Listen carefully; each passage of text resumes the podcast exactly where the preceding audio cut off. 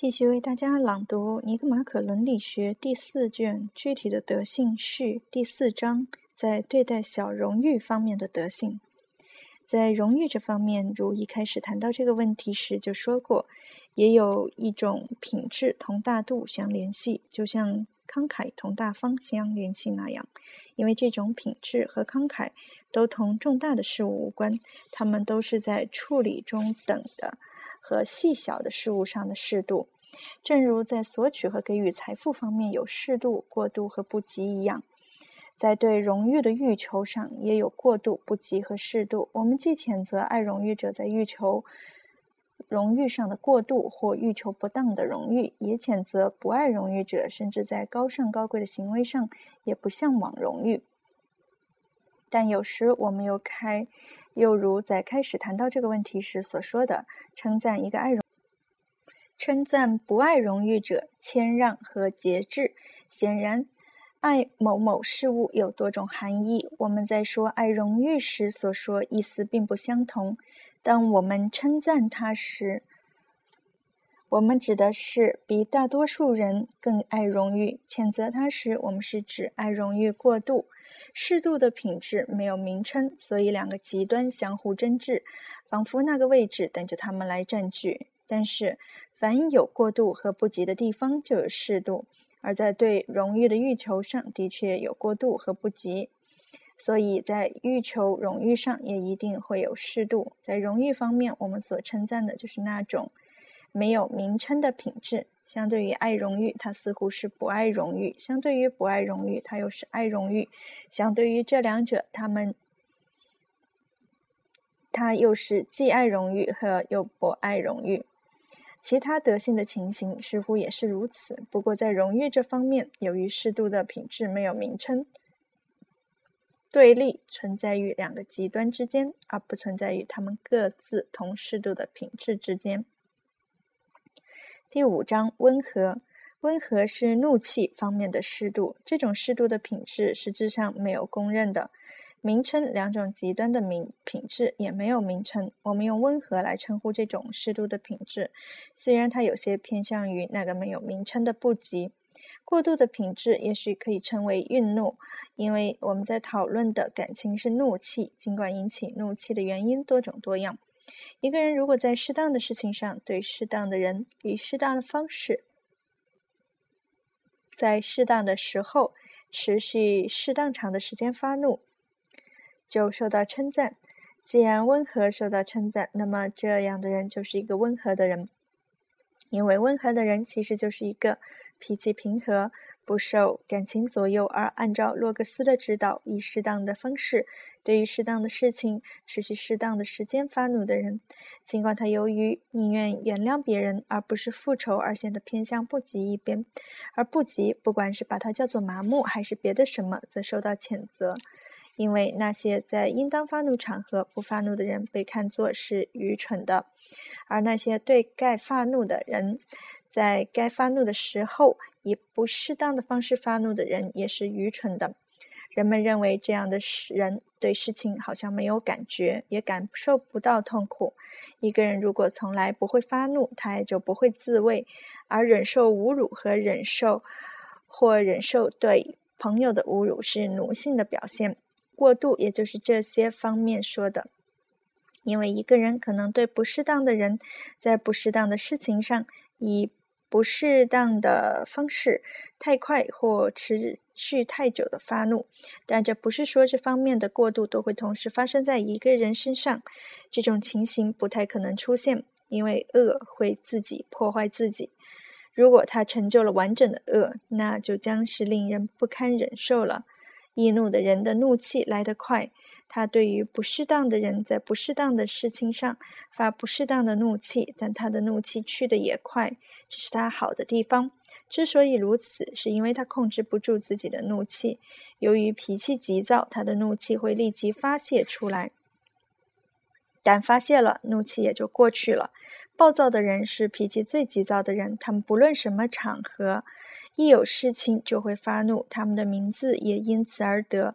愠怒的人的怒气则较难平息，而会持续很长一段时间，因为他们压抑着自己的怒气。不过，他们一旦报复了，这怒气就会过去，因为报复产生的是快乐，而不是痛苦。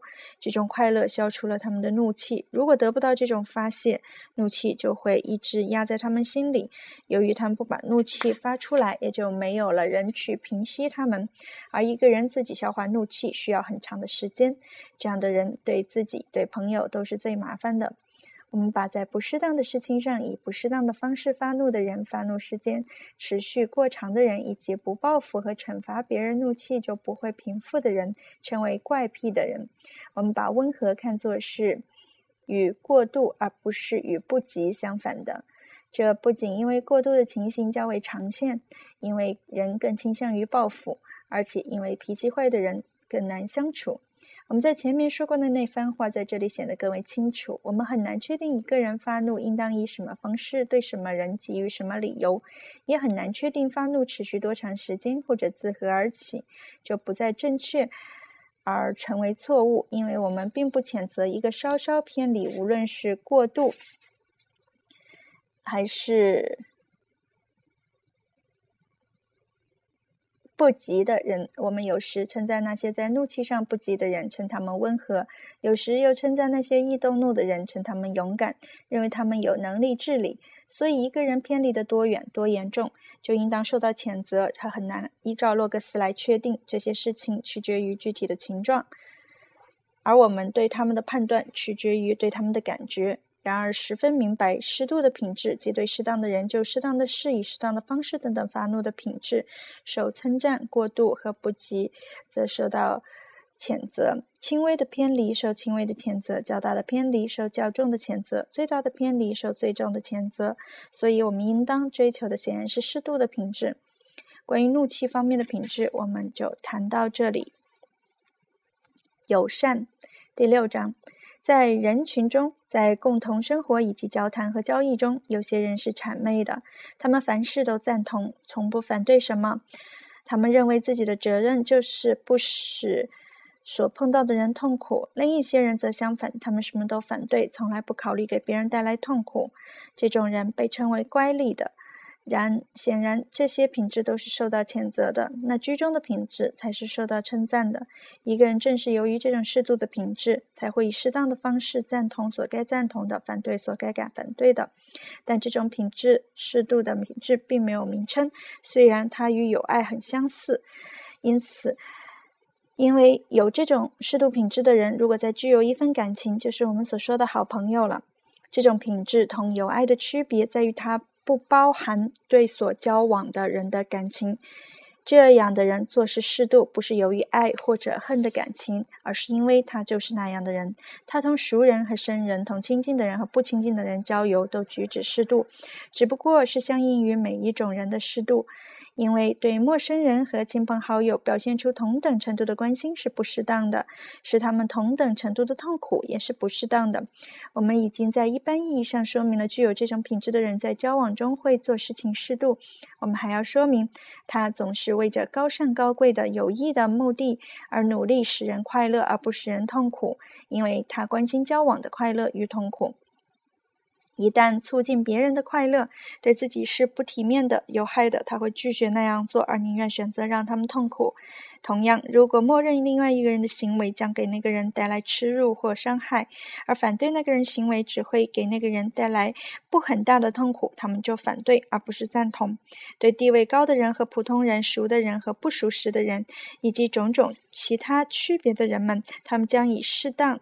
适合那些人各自的不同方式同他们交往，虽然他会因快乐之身之故而促进他，并努力的避免造成痛苦，他还是要考虑后果。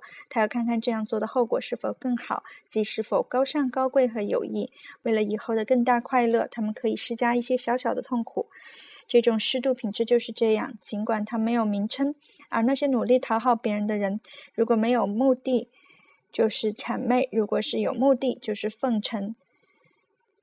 对于那些对于什么都不赞同的人，正如我们所说过的是怪力的。好，看起来好像只有这两种极端在相互对立，是因为这种适度的品质没有名称。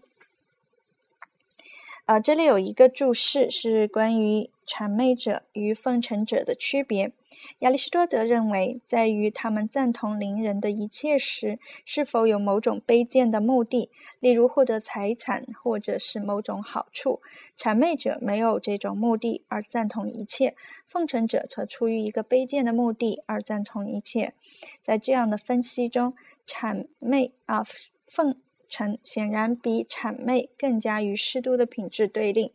有一个坏的目的，比没有这样一个目的，离抱有一个高尚高贵的目的更远。斯图尔特引证塞奥弗拉斯托亚里士多德的后继者的看法：谄媚。塞奥弗拉斯托在品质论中写道：“可以界定为。”不带有最好的意图而刻意的造成快乐的谈话方式，谄媚者是这样一种人，他老远的就对你喊着“我的朋友”。在表达过敬意后，他会用双臂拥抱你，会给你一点点照顾，然后问什么时候可以去看望你。临别时还会说一通恭维的话。而奉承者，他写道是这样一种人，在同另一人同行时，他会说。你注意到别人在怎样看你吗？在雅典，只有对于您，人们才会有这种崇敬的眼光。他会边这样说着，边从他的庇护着的外衣上捡起落在上面的一片羽毛，或者，假如有一根稻草落在其。庇护者的头发上，他会轻轻地拈起它，然后笑着说：“您瞧，才两天没见您，您的白发可添了不少。不过别人到了您这个年纪，白发还要多。”然后他会让他的同伴安静下来，听这位伟人讲话，并且会称赞那位同伴听得专心，而且要让那位同伴知道他说的是真话，或者他会。对于一个平淡无味的笑话开怀大笑，就好像是情不自禁笑出来那样。而且按照杰伯的看法，呃，杰伯是塞奥弗拉斯托的音译者，呃，亚里士多德和塞奥弗拉斯托所说的是那种更为低劣的奉承。呃，他说。这个词的意思和英文词的 flattery 的意思不相同，前者还要粗俗一些，指的是一种过分夸张的奉承。今天就为您朗读到这里，谢谢您收听哲学少女的书屋，我是主播菲利纽派德，晚安。